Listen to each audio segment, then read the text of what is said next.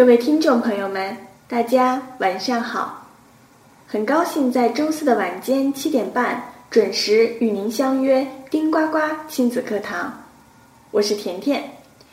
今天是平安夜，甜甜在这里祝各位宝爸宝妈们以及我们可爱的小宝宝们圣诞快乐。那今天呢，我想和各位家长分享一些关于早期家庭教育和幼儿心理健康的问题。在讲之前呢，我先分享一个发生在我身边的小案例。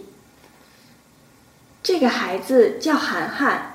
他是一个六岁的小朋友，他长得非常的可爱，也非常的惹人喜爱，老师和同学们呢都特别的喜欢他，所以呀，老师平常也比较关注他。可是后来呀，不知道什么时候，老师发现涵涵染上了一种坏习惯，就是咬指甲。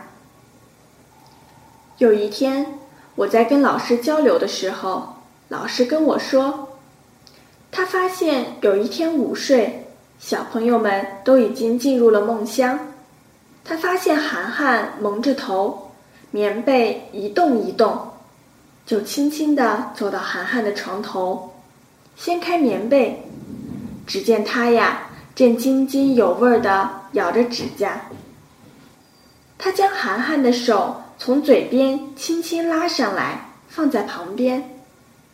可是不一会儿，手指又不由自主地伸到嘴里去了。这样一连反复了好几次，都无济于事。涵涵的妈妈来接涵涵，老师把这一情况告诉了涵涵的妈妈。他的妈妈很惊讶，怎么会咬指甲呢？于是，在家里，妈妈有意的观察了几天，发现涵涵的确有这一坏习惯。妈妈心里很着急，他曾耐心的给涵涵讲解，咬指甲是一种不卫生的习惯，但收效甚微。他也曾多次的尝试着涂抹辣椒水、红药水之类的东西。但过后又忘了。有一次，涵涵没事干的时候，又将手伸进了嘴里。爸爸实在是忍不住了，狠狠地打了他一顿。事后有所收敛，但是没过几天呀，又我行我素了。涵涵什么时候染上了这种坏习惯呢？他的妈妈百思不得其解。这位老师在家访中知道了涵涵的成长过程。涵涵父母工作比较忙，涵涵从小由爷爷奶奶带大，老两口样样事儿都由着他。后来老两口因年纪大，行动不方便，换成保姆照看。可是由于涵涵不适应，因而接连换保姆。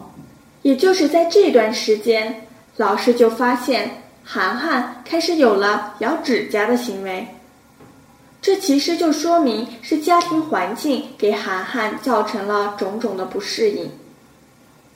涵涵以一切由着他的爷爷奶奶那里，转向严格管教的父母和不熟悉的保姆，使他产生了一种焦虑感。涵涵就是希望通过咬指甲来安慰自己，从而减轻紧张的心情。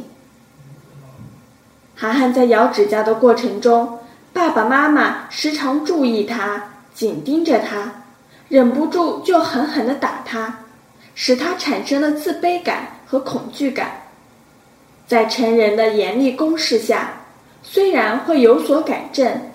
但在成人不注意的时候，就会咬得更加厉害，从而产生安全感。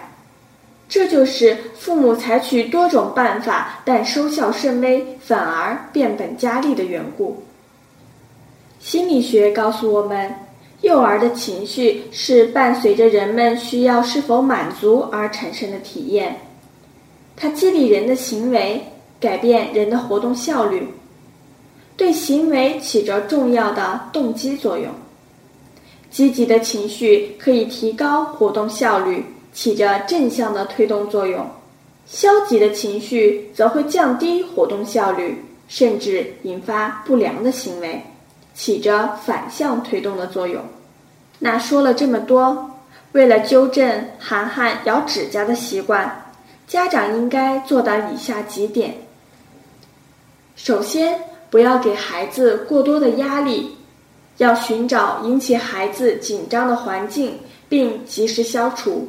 父母要和孩子建立一种融洽的关系，创设一种洋溢着温馨气氛的环境，让孩子保持安定的情绪。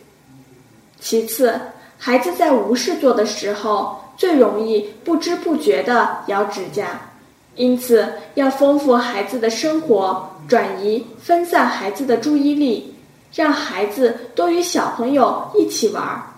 父母还可以利用休息日多带孩子参观、观察各种事物，引导他们多把注意力集中在画画、做游戏、折纸工、看图书等学习知识上，并指导他做一些力所能及的劳动，使孩子不觉得寂寞、无事做而咬指甲。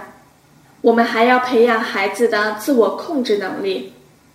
六岁的孩子已经有了自尊心和自信心，父母可以带孩子到自然博物馆去看一些寄生虫的食物，告诉他把手放在嘴里是很不卫生的，让他懂得不把手放到嘴里的道理，嘱咐他逐渐改正不良习惯。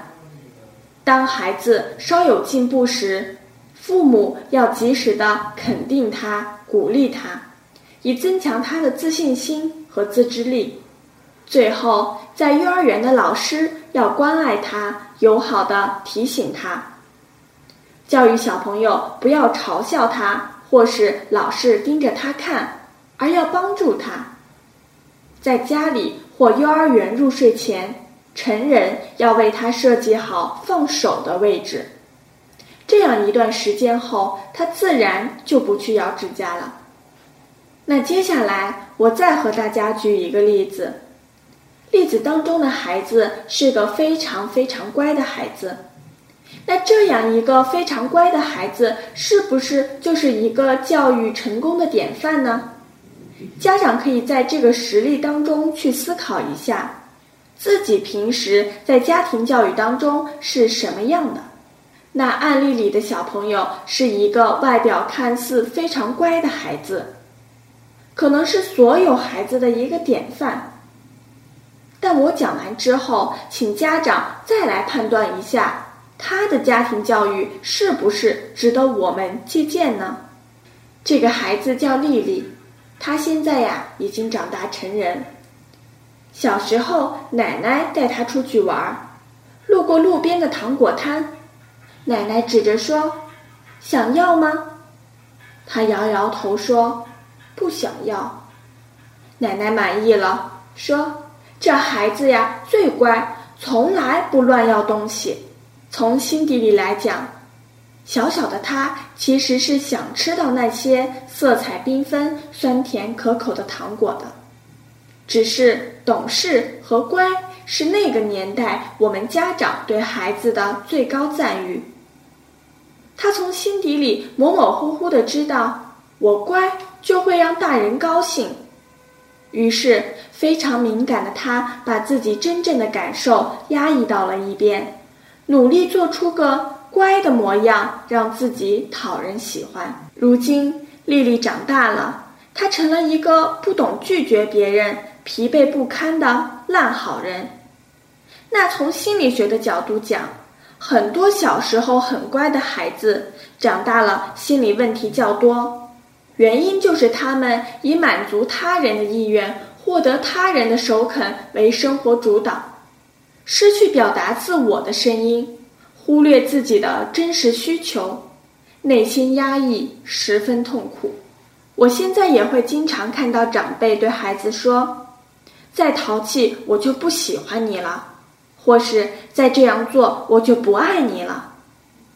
孩子眨巴着眼睛，马上安静下来，以证明奶奶还爱着自己。为了博得看护人的喜爱，孩子情愿压抑自己真实的天性。这种伪装起来的乖孩子有什么用呢？但偏偏这样的要挟还不停的在我们的教育生活中上演。曾经有一位妈妈向我后台留言说道：“我的孩子平时很乖，入幼儿园时也非常的顺利，不哭不闹。但是，一两周后却出现了爱打人、半夜哭醒的问题，这是为什么呢？”我直截了当的说：“与其说你的孩子听话乖巧，不如说你的孩子没有安全感。”正常情绪下的孩子，没人愿意去幼儿园，因为三岁的孩子还不明白为什么要去幼儿园，以为去了幼儿园就是见不着爸爸妈妈了。如果孩子不哭不闹，说明他觉得要做一个你们父母眼中的乖孩子，就是不能哭闹。他知道不哭闹才会让你们更加的喜欢他。换句话说，他在压抑自己真实的内心想法，可是孩子的感受只能通过其他的方式宣泄出来。他上幼儿园以后爱打人，半夜哭醒，都是内心的宣泄。每次听到、看到有家长说“爱哭不是乖孩子”，或者“男孩子不能随便哭”一类的话。我就替他们着急，因为只有知道自己情绪能够被父母接纳的孩子，才能顺利的哭。孩子能够在你面前哭，说明他对你有足够的安全感，知道你会对他的情绪照单全收、全盘接纳。这种无条件的爱和养育，才是孩子健康人格形成的基础。合格的父母绝对不会以乖之名来要求孩子，这也就是为什么小时候乖的孩子可能学业出色，然而在人生取得更大的成就，却是那些小时候调皮捣蛋的孩子。因为越乖的孩子依附性越强，自主性越差，乖孩子身上有家长太多的控制感。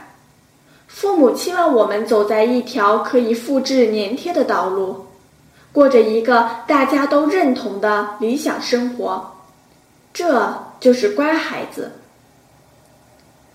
越乖的孩子越容易做一个从不提问的乖学生，唯唯诺诺的乖员工。从这个角度来讲，取得很高成就的人，他都不乖。孩子调皮，上蹿下跳，上房揭瓦，家长应该合理的表达自己的不满，一定不要以再这样我就不喜欢你了为要挟条件。因为我们家长并不是因为孩子乖才爱他，我们爱的是那个原原本本的他。同样，家长希望孩子做出人生选择，是因为自己的真实喜好。而不是牺牲自己的感受去讨好别人。家长应该支持孩子的决定，并提醒他为自己的决定负责，而不是你就做一个乖孩子，按照我给你指点的人生活下去。因此，我也希望家长在家庭教育中不要以乖来作为衡量孩子好坏的标准，多让孩子表达自己的声音。不要压抑自己真实的天性。其实刚刚举的两个例子，都是一个幼儿心理健康问题的一个折射。我们从表面看，可能孩子的行为非常古怪，或者说孩子表面很乖，其实从他的行动当中，都能体现出孩子内心的一个状态。那我们现在再说到健康的时候，其实就不仅仅是身体上的健康，也包括心理上的一个完好的状态，以及很好的社会适应能力。由此可见啊，健康包含着身心两个方面。过去那种重身体轻心理的教学观念其实是不全面的。随着现在对心理教育的越来越深入，以及我们社会的发展，那心理素质对孩子的成长的重要性也就越来越突出，越来越得到重视。那么在认识上呢，也越来越深入。孩子在以后的竞争中，不仅要有强健的体魄。还要有健全的人格、健康的心理素质。孩子的智力发展、品德培养、综合素质的提高，以及创新意识、竞争能力、自主人格、适应能力的形成和发展，都要受到心理素质的影响。因此，在家庭教育中，有效的给孩子进行心理辅导，是家长的一项新课题。刚刚说了一下，社会现在对幼儿心理健康越来越重视。那我现在要说一下，幼儿有可能存在一些心理问题的表现在哪里？幼儿的心理问题具有特殊性，儿童本身缺乏适切的表达能力，所面对自己的问题，他们会常透过一些怪异的行为表达，例如想博取关心而装作头疼。用反抗父母的行为来掩饰内心的焦虑。其实呀，这些怪异的行为都多多少少的反映了孩子在成长过程中的心理发展遇到了困难或是障碍。我们需要家长多多关注一下这些行为背后的一些问题，不要用成人的标准来衡量。一般而言。我们将儿童的心理分成一般性和特殊性两类。一般性的问题如口吃、尿床、逃学、不吃饭、说谎、好动等；特殊性的问题如自闭症、适应障碍、癫痫、儿童期精神分裂症等。也许你会说，你所碰到的问题不止这些。的确。孩子的问题并不只有以上所提及的。然而，我们列举出这些常见的心理疾病，并不是想对儿童的心理问题加以分类，而是想让父母亲了解孩子出现哪些行为时必须要注意，甚至是治疗。那么，接下来我就说一下心理健康对孩子的生活和以后的成长有什么重要的影响。心理健康教育对儿童少年是非常重要的。那些从小生活在破裂家庭中的孩子，性格往往孤僻、不合群，说话和与人交往的能力较差。相反，那些从小受父母过分溺爱和娇惯的孩子，往往发展为任性、骄横、自私自利、一切随心所欲的人。他们在今后的学习、工作、生活中将会遭到许多的困难，步入社会也无法适应。其次，各种心理卫生问题在儿童时期普遍存在。我这里有一份数据统计，就是在美国，有百分之十五的儿童少年有不同程度的情感和行为障碍，有些成年时期的精神症状，如。精神分裂症、行为障碍等，在儿童时期都有表现，所以越来越多的精神病医生和心理学家认识到，预防成年人的精神疾病应该从小抓起。所以，儿童时期的心理健康对儿童的未来具有深远的影响。那么，我们说的心理健康到底有多重要呢？心理健康的人是有朋友的，他乐于与人交往，而且能够经常和别人建立良好的关系。心理健康的人对自己有适当的了解，不自卑，并努力发展自己的身心潜力。即使是对无法补救的缺陷，也能够正确对待，而不做无谓的抱怨。心理健康的人能够与现实环境保持良好的接触，对环境做出正确、客观的观察和健全有效的适应，正视现实而不逃避现实。针对幼儿的成长，我们的家长应该采取什么样的措施呢？首先，我们要改善家庭环境，促进心理健康教育。有的儿童生活在不和谐、无欢乐的家庭里，父母情感不和，对儿童的心理健康造成了不良的影响。有的家庭缺少相互交谈的机会，对儿女的学习和生活要求漠不关心。有的对儿童少年无原则的迁就溺爱，导致孩子任性胡为。有的家庭，儿童是家中一切活动的中心，仿佛全世界都要围着他转，从而养成了孩子目中无人、傲慢自大的性格。一旦入学以后，环境发生了变化，他们必须遵守学校的各项规章制度，必须和其他小朋友平等的分享一切，再不能随心所欲的独占一切了。这就是完全缺乏这种思想准备的儿童遇到了很大的困难，那么孩子的心理问题发生几率也就会越高。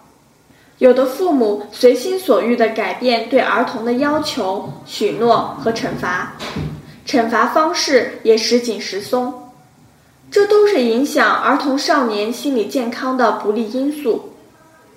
所以在家庭中，家长要处处的以身示范，严格要求自己，合理教育，培养孩子良好习惯，使幼儿的心理得到一个健康的发展。一个人从出生到入小学前所接受的教育和生活经历是一生的基础。这一阶段的孩子主要生活在家里，接受家庭教育。因此，家庭教育对孩子的影响是终身的。由于孩子生下来是一张白纸，幼儿时期好奇心强，学习力和模仿力都是一生中最强的时期，所以家长的喜好和行为都会被孩子有意无意的模仿学习，甚至于家长说话的腔调，孩子都会照搬。所谓谁家的孩子像谁家的大人，不仅仅是长相，言行也是一样的。父母爱看书的孩子也喜欢翻书本；父母勤快爱干活的孩子也跟在后面不消停；父母爱打麻将的孩子对麻将牌最熟悉；家长好骂人的孩子也会顺嘴说出一些脏话。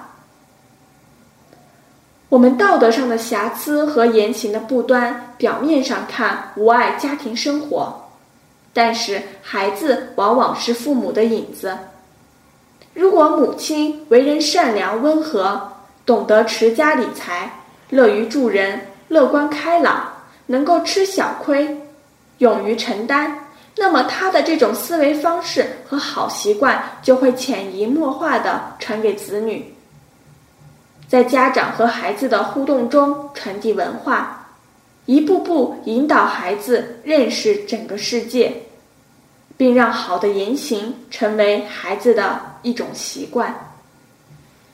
好了，今天的课程到这里就要结束了，欢迎大家关注我们的“丁呱呱亲子课堂”的微信号。感谢各位听众朋友们的支持与厚爱，祝大家圣诞快乐！我们下次课再见。